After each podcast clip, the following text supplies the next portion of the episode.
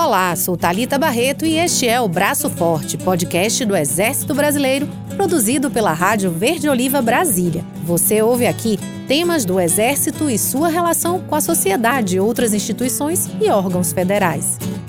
O verdadeiro objetivo da guerra é a paz. Essa é a frase que inicia a obra A Arte da Guerra de Sun Tzu. Mas o que é preciso para evitar ou enfrentar uma guerra e preservar a paz? No mundo como o de hoje, ocorrem mudanças aceleradas e desafiadoras. Ameaças como crimes transnacionais, terrorismo, questão ambiental, pandemia, pirataria, crise de refugiados, pressão por recursos naturais, tráfico internacional, guerra informacional, conflitos étnicos religiosos e guerra cibernética se mostram como importantes desafios para as Forças Armadas de qualquer país. O Exército Brasileiro é uma instituição com mais de três séculos de existência, destacando-se entre as instituições de maior credibilidade do Brasil e respeitado no cenário internacional. E uma das razões para isso é que o Exército Brasileiro está em constante processo de evolução, com a obtenção de capacidades compatíveis com as mudanças mundiais, sempre com foco na defesa da nossa nação.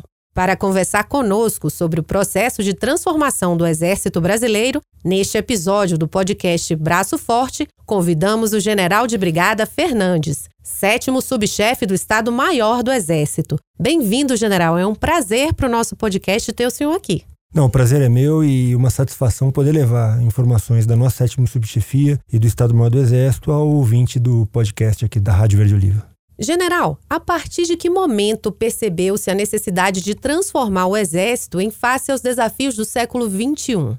Talita, a transformação das Forças Armadas é uma demanda permanente dos exércitos. Né? Se costuma dizer, alguém comentou no, no, passado, que os exércitos eles se preparam devotadamente à última guerra, né? a guerra anterior. E isso é a chave para a derrota e para o fracasso. Nós temos que pensar nos desafios do futuro. E cada exército no mundo, cada força armada no mundo, ela se dedica a isso intensamente, em procurar de forma intensiva colocar dentro das suas capacidades coisas novas que vão permitir que ela supere seus adversários no campo de batalha. Dessa forma, o processo de transformação, ela encontra paralelo em vários momentos da nossa história. Mas mais recentemente, a gente pode considerar como ponto marcante nessa mudança a edição em 2008 da Política Nacional de Defesa e da Estratégia Nacional de Defesa. Em particular, a Estratégia Nacional de Defesa trouxe consigo o diagnóstico da necessidade de capacidades compatíveis pelas Forças Armadas com a rápida evolução da estatura política e estratégica do nosso país. A versão da Estratégia Nacional de Defesa, ela colocou como missão elevar o patamar das Forças Armadas. Dessa forma, cada força apresentou a sua concepção de mudança militar, da sua transformação. Nessa concepção, nós tínhamos aí todos os projetos estratégicos que hoje marcam aí o funcionamento, né, os objetivos do Exército. Em meio a várias evoluções tecnológicas, o grande desafio a ser enfrentado é o de transformar a informação em conhecimento, para transformar a sua aplicação no aumento do poder de combate da força terrestre. Assim sendo, fez-se necessário um planejamento estratégico que determinasse um conjunto de ações, tendo como referência o nosso CIPLEX, ou Sistema de Planejamento do Exército. Esse planejamento é conduzido pelo Estado-Maior do Exército, particularmente pela terceira subchefia, nossa companheira na Constituição do Estado-Maior, sendo atualizado regularmente em ciclos de quatro anos. Esses ciclos estão alinhados ao horizonte de planejamento e que hoje trabalhamos para que seja 2040. Portanto, a nossa visão de futuro hoje, ela projeta o desenho da força para o ano de 2040. Dessa forma, o processo de transformação ele deve estar sempre integrado ao planejamento estratégico do Exército, cujo foco será sempre a manutenção da prontidão e da operacionalidade da Força Terrestre. General, e qual é a finalidade deste processo de transformação? A finalidade do processo de transformação é elevar o Exército ao patamar de Força Armada de país desenvolvido e ator mundial capaz de se fazer presente e, se for necessário, em qualquer ponto das áreas de interesse estratégico do Brasil. Apoiar a política de Estado do Brasil por intermédio das ferramentas que dispõem as suas Forças Armadas, em particular o Exército Brasileiro. Nesse sentido, o foco da transformação é proporcionar ao Exército novas capacidades, com base em um conjunto de ideias que formam um acrônimo conhecido como DOAMEP. É interessante ver isso daí. DOAMEP a gente entende por doutrina, organização, adestramento, material, educação, pessoal e infraestrutura. Não podemos esquecer que o trabalho conjunto com a Marinha e com a Força Aérea é de fundamental importância. E isso agregou mais uma letrinha àquele acrônimo que eu mencionei, que é o I de interoperabilidade. Essa sinergia possibilitada pelo que chamamos de interoperabilidade, como mencionei, constitui de maneira decisiva a eficiência e eficácia das suas Forças Armadas e as entregas, né? por que não falar em efetividade. E qual é a estrutura do Exército responsável por essa transformação? Bom, toda a força ela participa desse esforço e o Estado-Maior do Exército tem papel central. No Estado-Maior do Exército, a sétima subchefia, reativada no início desse ano, é que possui um papel central no processo de visualização desse futuro que nós queremos construir. A sétima subchefia do Estado-Maior do Exército é responsável por atualizar e dar continuidade à concepção de transformação da força essa continuidade que eu menciono é em função dela já ter sido estabelecida e construída e desenhada em momentos passados. Bem como a sétima possui a atribuição de gerar conceitos, configurar força e induzir capacidades, aquelas capacidades que são caracterizadas pelo DOAMEP que eu mencionei há alguns momentos, assim como acompanhar o desenvolvimento dessas capacidades obtidas, contribuindo dessa forma para uma permanente evolução da força. Além disso, a sétima subchefia tem, sob sua subordinação, constituindo a sétima subchefia, nós temos o Centro de Estudos Estratégicos do Exército, que tem a missão importantíssima de conduzir estudos estratégicos de interesse do Estado-Maior do Exército e do Exército, por que não dizer. Devemos destacar aí o trabalho realizado pelo Escritório de Projetos do Exército, grande indutor do processo de transformação. O portfólio estratégico do Exército contempla 14 programas estratégicos que abrangem várias áreas de interesse da instituição tendo como fatores norteadores a dimensão humana, a geração de força e a defesa da sociedade. A sétima subchefia e o escritório de projetos estão integrados nesse esforço, cada um cumprindo a sua parte desse grande programa, desse grande projeto que é dotar o Exército de novas capacidades. Dentre os vários programas estratégicos do Exército, podemos destacar os seguintes: o CISFRON, o Astros, o Forças Blindadas, o Defesa Antiaérea e Defesa Cibernética. Todos os programas, além de entregarem capacidades importantes para a força terrestre, estimulam o desenvolvimento nacional e favorecem o incremento da pesquisa, desenvolvimento e inovação. Outro aspecto que também está previsto né, na nossa Estratégia Nacional de Defesa. Em relação a esse último item, o Departamento de Ciência e Tecnologia do Exército possui papel fundamental no processo de transformação do Exército. A prospecção tecnológica, realizada pela Agência de Gestão da Inovação Tecnológica, a Agitec, localizada no Rio de Janeiro, ela fica dentro do nosso Centro Tecnológico do Exército, tem o grande potencial de alavancar a pesquisa e o desenvolvimento do Exército, propiciando janelas de oportunidade para sua transformação. Além disso, o sistema Defesa, Indústria e Academia de Inovação, que nós chamamos CISDIA, essa engenharia né, que une a defesa, o Estado,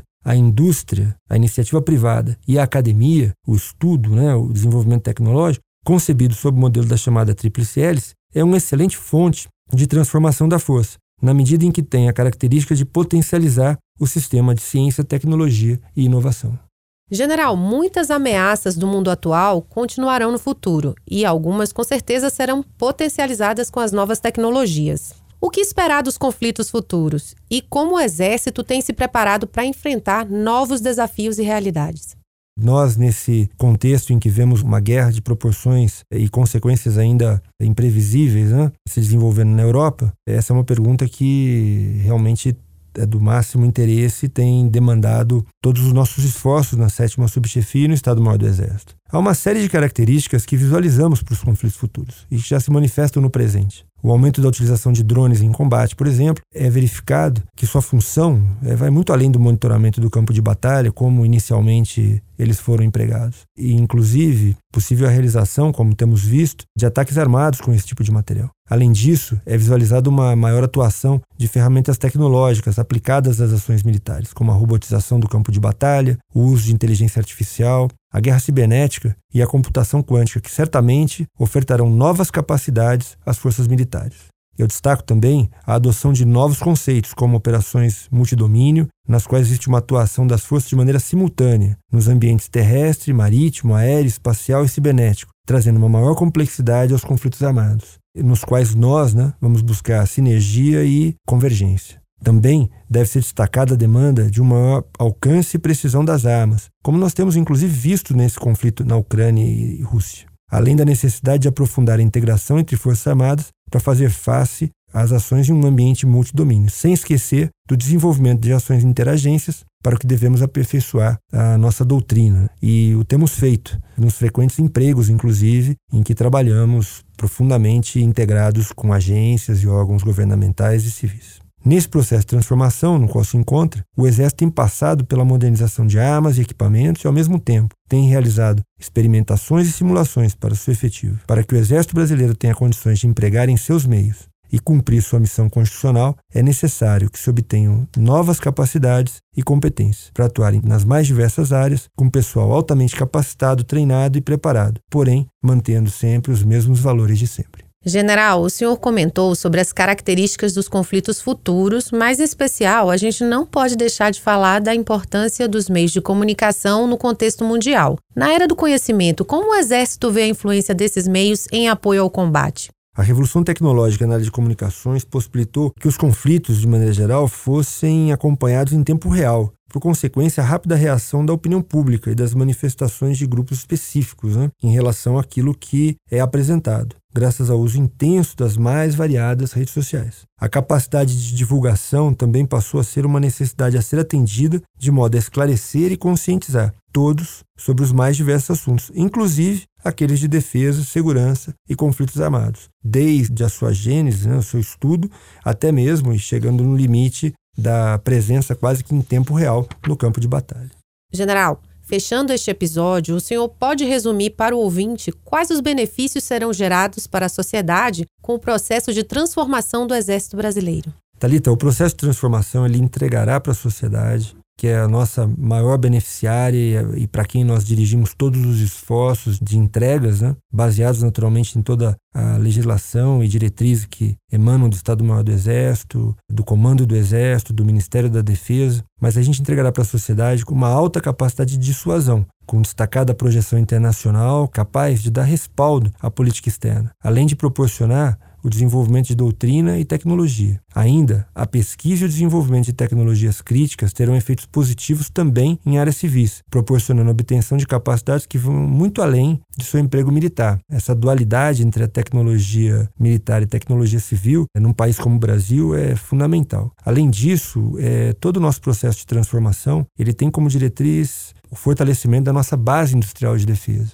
Então, o recurso né, dispendido nessa transformação, ele é prioritariamente investido na qualificação das nossas capacidades industriais e tecnológicas brasileiras, porque nós sabemos também que, no caso de conflito, a possibilidade né, e a disponibilidade de recursos dentro do nosso país é fundamental para a manutenção do esforço de guerra. Gostaria de agradecer a participação do senhor, foi muito esclarecedor conhecer mais sobre a transformação do Exército. Não, na verdade, o agradecimento é nosso, né? Dessa oportunidade de trazer um pouco do que faz a sétima subchefia, integrada ao Estado-Maior do Exército, no esforço conjunto, coordenado das Forças Armadas em proporcionar à nossa sociedade o nível de proteção, o nível de defesa que ela merece e que a estatura política, a estatura estratégica do nosso país, ela crescentemente vai demandar de suas Forças Armadas. Conheça mais sobre o Exército Brasileiro.